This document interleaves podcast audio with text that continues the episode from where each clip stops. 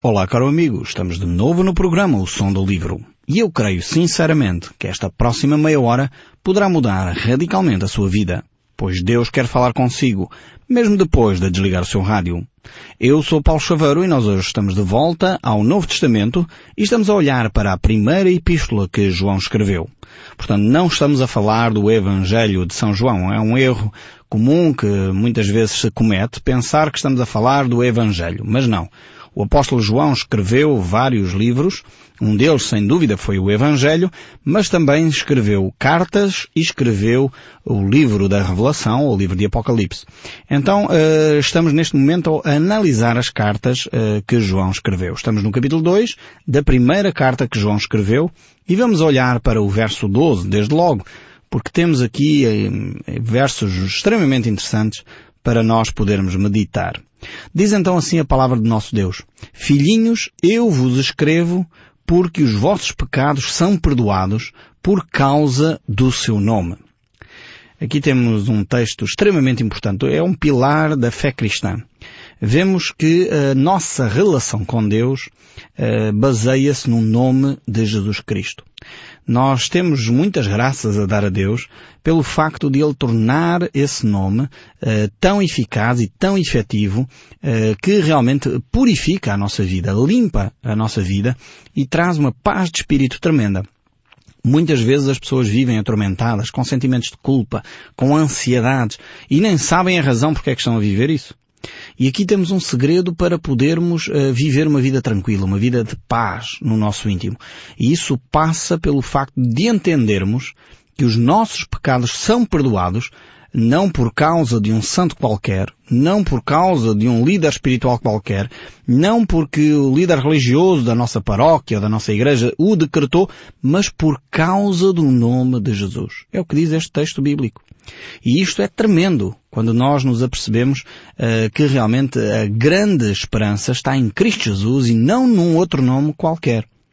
É exatamente isso que o apóstolo Pedro, muito convicto desta verdade, nos descreve quando ele faz aquele discurso no livro de, dos Atos, uh, no capítulo 4, o verso 11 e 12, ele diz assim, Esse Jesus é a pedra rejeitada por vós, os construtores, o qual Deus tornou pedra angular, e não há salvação em nenhum outro, porque debaixo do céu não existe nenhum nome dado entre os homens pelo qual importa que sejamos salvos. Como seria importante nós darmos ouvidos à voz dos apóstolos. Ah, muitas igrejas se dizem igrejas apostólicas, ah, igreja qualquer coisa apostólica, ah, e na realidade muitas vezes não vivem a verdade dos apóstolos. Aqui temos, temos esta afirmação do apóstolo Pedro. Como seria importante que nós entendêssemos como cristãos que não há possibilidade de nos relacionarmos com Deus a não ser pelo nome de Jesus Cristo. Como seria muito diferente a nossa fé cristã se todos entendêssemos isso, que não há salvação possível, nem na Virgem Maria, nem em São Pedro, nem em São Paulo, nem em Santo António, nem em São Francisco. Não havia uh, realmente dúvidas se nós olhássemos para os ensinos dos apóstolos. Pedro é muito claro nesta matéria. E, é pena que nem sempre os líderes religiosos da nossa nação sejam tão claros como são os apóstolos. Então vemos que Pedro, Paulo, João estão todos de acordo quanto ao facto de que Cristo Jesus é o único meio para nós chegarmos a Deus. O apóstolo Paulo diz isto a Timóteo, na primeira carta que ele escreve a Timóteo, no capítulo 2, o verso 5. E seria bom você uh, ir uh, anotando estes textos bíblicos. 1 João, capítulo 2, verso 12, uh, Atos, capítulo 4, verso 11 e 12, agora 1 Timóteo 2, verso 5, porque muitas vezes nós ficamos com dúvida, mas será que é mesmo assim? Será que eu não posso venerar determinado santo? Será que eu não posso fazer umas orações à Virgem Maria e não posso fazer umas orações a Santo António? Porquê é que eu não posso? Sempre fiz assim. Sempre me ensinaram que é possível fazer assim. Então porquê é que eu não posso? Não podemos porque as próprias Escrituras o dizem. E se nós somos cristãos, se nós dizemos seguir a Cristo, se nós dizemos ser apostólicos, seguimos os ensinos dos apóstolos, convinha que o fizéssemos. Mais do que simplesmente o afirmar. Porque se nós afirmamos uma coisa, depois na realidade e na prática fazemos outra, É algo muito estranho. Então, uh, temos aqui esta referência uh, do apóstolo Paulo a Timóteo quando ele diz porque há um só Deus, isto é uma afirmação categórica que toda a cristandade aceita, há um só Deus. Nós não veneramos vários deuses, não veneramos três deuses, Deus Pai, Deus Filho e Espírito Santo, não. É um só Deus, é a trindade santa, é, é, é una, existe um só Deus, e depois diz, e um só mediador entre Deus e os homens, Cristo Jesus, homem. Vemos aqui esta afirmação do apóstolo Paulo claramente demonstrando que não há possibilidade de um outro inter intermediário, não há possibilidade de mais nenhum mediador a não ser a pessoa de Jesus Cristo. Aliás, o próprio Senhor Jesus Cristo nos afirma isso, que nós devemos orar ao Pai em seu nome. Se nós pedirmos alguma coisa em seu nome, o Pai nos concede. Então eu fico confuso, desculpa-me a minha franqueza, a minha abertura, enfim, estar a falar convosco assim tão transparentemente, mas faz-me alguma confusão como é que depois dos ensinos tão claros das Escrituras, ainda há cristãos que possam pensar que é possível fazer orações a outros seres que não a Deus Pai em nome de Jesus Cristo. Nós somos um povo muito burocrático, isso é um facto. Eh, e até na religião nós queremos criar burocracia. Então eu tinha uma amiga, uma senhora amiga, que dizia, não, Paulo, eu faço esse tipo de oração porque eu peço à Virgem Maria porque ela depois vai pedir a Jesus e depois Jesus então vai pedir ao Pai. Ou então eu peço ao apóstolo Pedro porque ele é amigo da Virgem Maria e a Virgem Maria pode interceder. E eu dizia-te, mas, eh, oh, cara amiga, como é que é possível isso? Então a Bíblia diz claramente que nós como cristãos temos que orar em nome de Jesus Cristo. Para que é que nós criamos tantos departamentos, tantas burocracias, tantos gabinetes? Isto parece quase a administração pública. Para chegarmos a falar com o Presidente da Câmara, nós temos que passar por 50 gabinetes e preencher 200 formulários. Temos que perceber que a vida espiritual é bem mais simples. E nós temos que entender, acima de tudo, mais do que a simplicidade da vida espiritual, temos que entender o que as Escrituras nos dizem. E as Escrituras mostram claramente que através de Cristo Jesus nós temos o perdão dos nossos pecados. Através de Cristo Jesus nós podemos ter acesso ao Pai e não precisamos de complicar a nossa vida espiritual. E quando alguém começa a trazer novas realidades, nós como cristãos temos que estar atentos, porque contraria as Escrituras. Independentemente do rótulo que lá tenha à frente. Muitas comunidades que se dizem evangélicas ou protestantes, por vezes querem utilizar o pastor, ou o líder espiritual, ou o apóstolo, como intermediário. Se a oração do pastor for feita, então aquilo já é mais abençoado. E depois outras comunidades católicas têm de facto os seus quês também, em como têm os seus uh, santos para rogar a Jesus, para... Nós temos que olhar para as Escrituras e deixar de idolatrar os seres, sejam pastores, apóstolos, São Santo Pedro, São Paulo. Temos que deixar de lado as coisas que as Escrituras nos dizem para deixar de lado e olhar simplesmente para a Bíblia. Eu sei que alguns dos nossos ouvintes talvez estão a ficar chocados comigo, mas eu não posso deixar de dizer aquilo que a Bíblia diz. Vocês já me conhecem, sabem a minha frontalidade, sabem a minha transparência ao falar das coisas. Portanto, e vocês sabem que eu não poderia dizer uma coisa diferente daquilo que a Bíblia diz. Independentemente se você está a dizer, ok, é isto que eu faço ou não faço. Pois há muita coisa que eu faço também, eu, Paulo Chaveiro, das quais eu tenho que deixar porque estão erradas, não estão em conformidade com as Escrituras. Então temos esta esperança. É através do nome de Jesus Cristo que os nossos pecados são perdoados. Não há outra possibilidade. Não há outro ser. Não há outra entidade que possa perdoar pecados a não ser o próprio Senhor Jesus Cristo. E o texto bíblico prossegue. Diz assim no verso 13.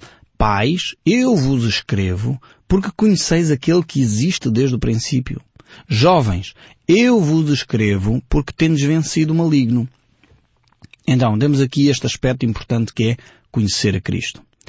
E aqui é, de alguma forma, a vitória eh, de cada um de nós. É podermos partilhar, participar, receber esta dádiva dos céus, que é a salvação. Conhecer a Cristo só é possível conhecer a Cristo quando nós entregamos a nossa vida uh, nas suas mãos. É interessante como João constrói aqui o pensamento. Primeiro ele diz que temos que uh, ter os nossos pecados perdoados. Depois dos nossos pecados perdoados, temos então o conhecimento de Cristo. E a seguir a ter o conhecimento de Cristo, vencemos o maligno. Quantas pessoas vivem no nosso país atormentadas por causa da superstição? Por causa dos maus olhados, por causa da vizinha que fez um trabalhinho, e infelizmente as pessoas vivem atormentadas com estas coisas. A Bíblia diz que nós podemos vencer o maligno. Então temos essa vitória. O cristão não tem que ter receio de Satanás nem dos seus demónios. O cristão é vitorioso. Quem tem receio do cristão é Satanás e os seus demónios.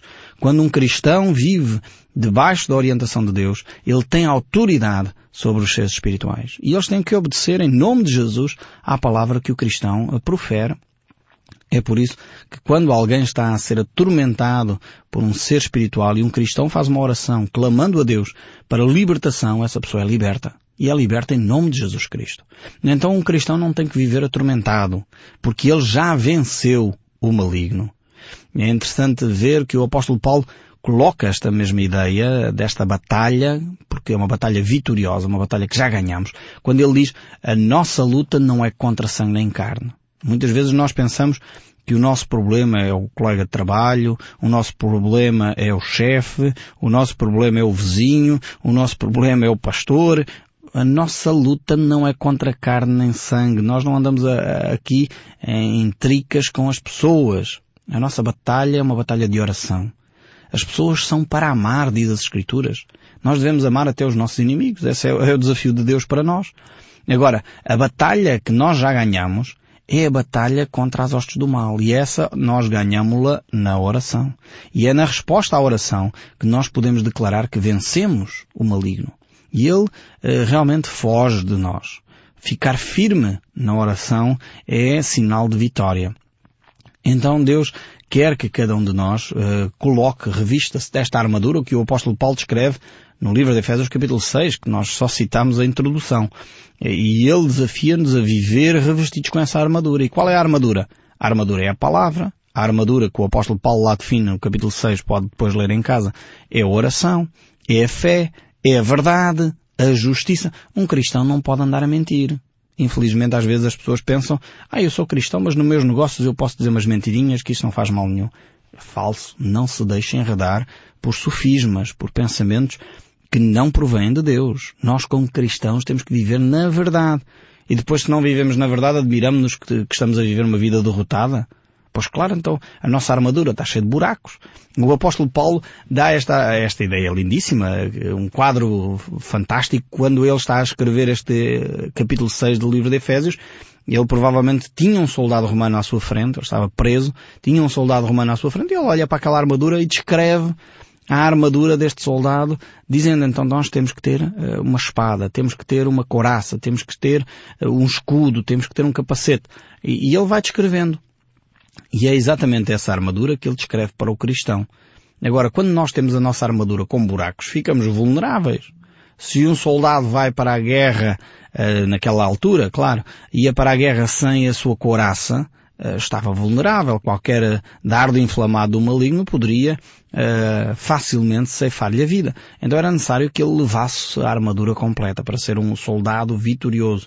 Ainda há pouco tempo estava a ver uma, uma reportagem enfim, de, de, um documento histórico, e eles diziam que a grande, a grande capacidade que os romanos tiveram para vencer batalhas, uma boa parte dela tinha a ver com uh, o seu armamento, que era o escudo que era inovador, uh, construído de uma forma completamente nova em relação àquela época, quer também a sua couraça, que era feita de um laminado de ferro que protegia muito mais os soldados romanos.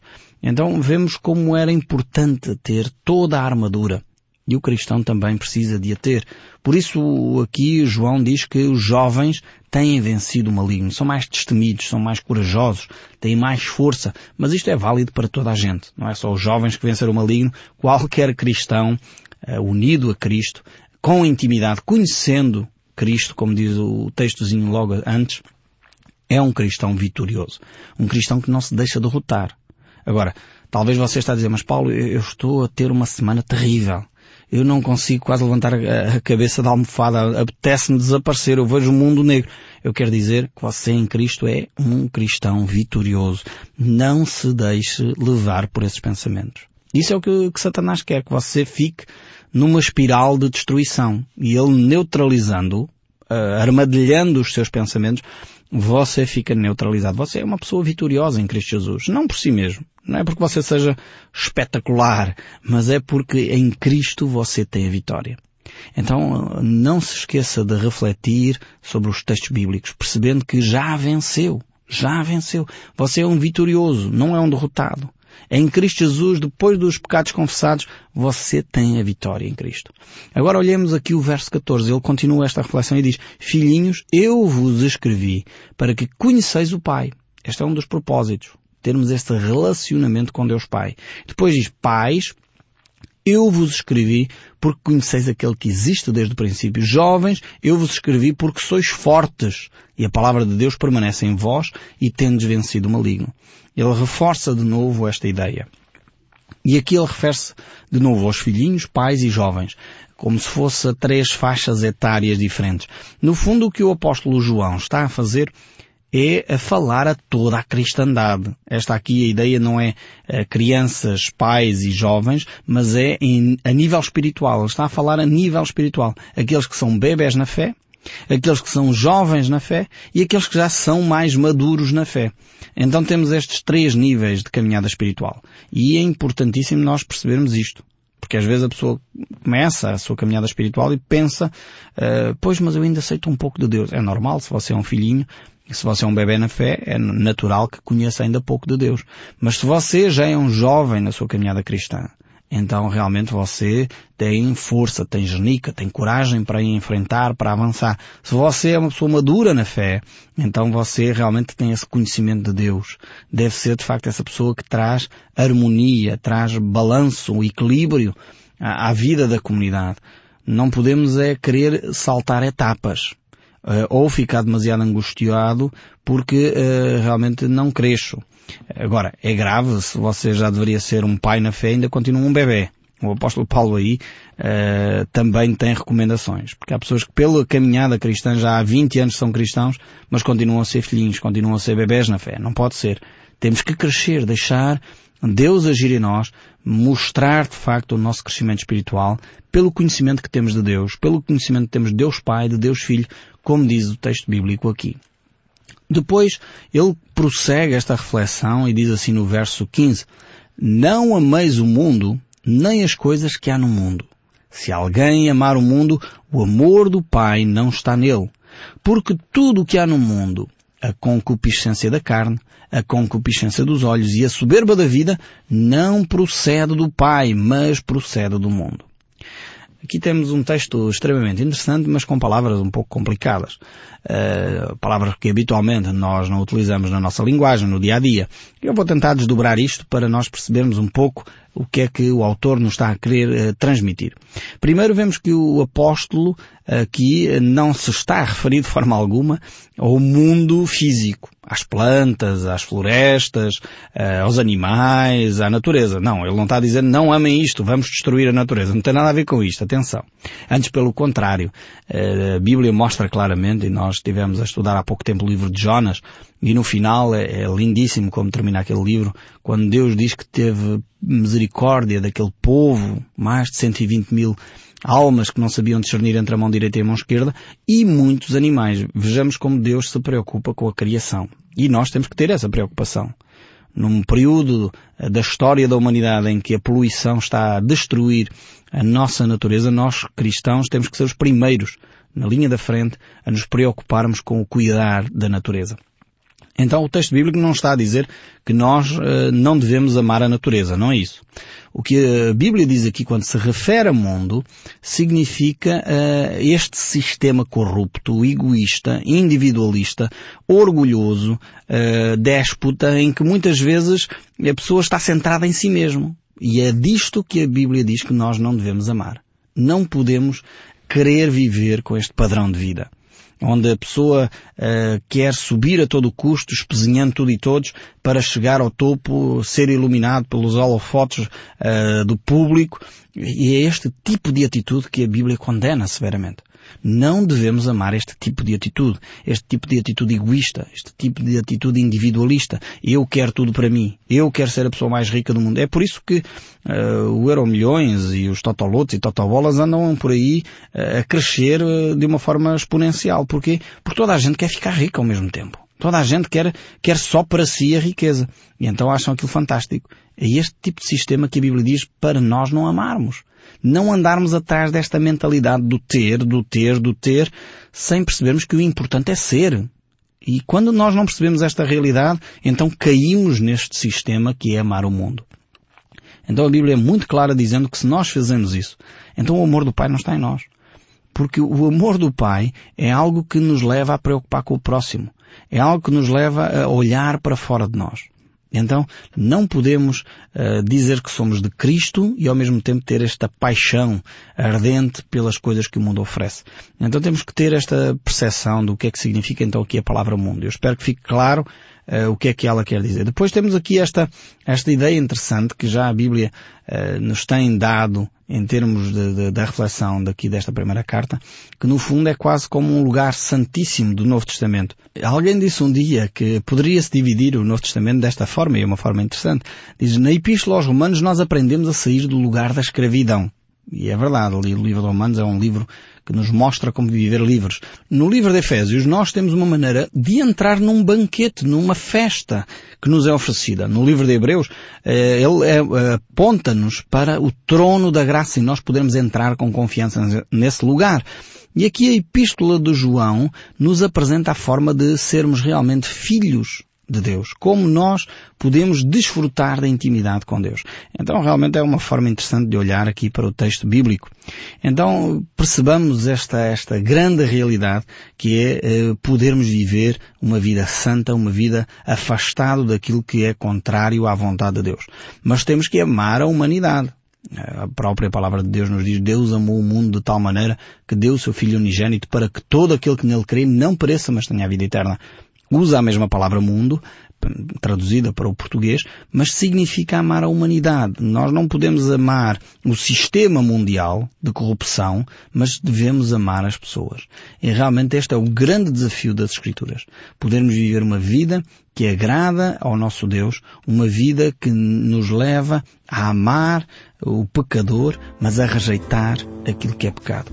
E isso faz com que nós cristãos possamos crescer no conhecimento de quem Deus é e no conhecimento daquilo que Cristo fez por nós. E eu espero sinceramente que o som deste livro continue a falar consigo, mesmo depois de desligar o seu rádio. Que Deus o abençoe ricamente e até ao próximo programa.